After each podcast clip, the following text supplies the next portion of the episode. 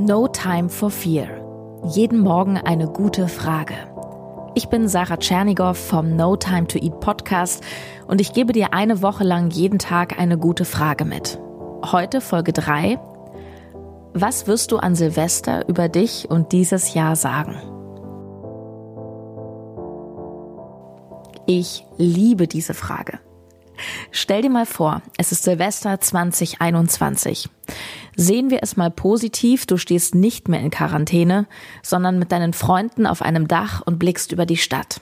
Oder ihr trefft euch in einer Bar oder einfach gemütlich zu Hause, Säckchen in der Hand, was man so macht, ihr stoßt auf das neue Jahr an und ihr verabschiedet das alte.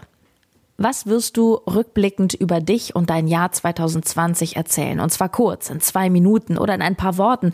Unter welcher Überschrift wird rückblickend das Jahr 2020 stehen, was ja aktuell noch zu drei Vierteln vor dir liegt?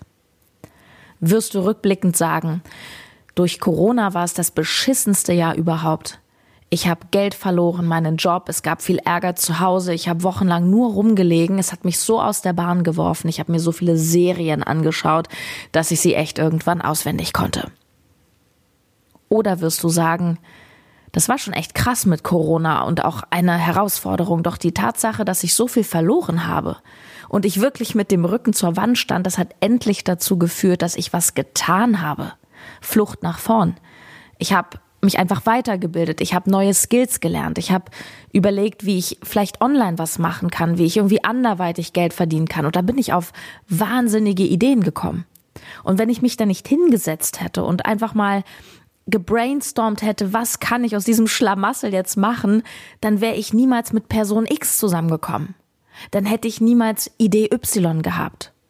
2020 war wirklich erfinderisch und ich bin unglaublich gewachsen.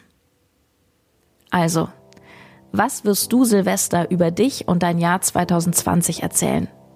Schreib mir das auch gerne bei Instagram unter den aktuellen Post sarah-tschernigow. Bis morgen.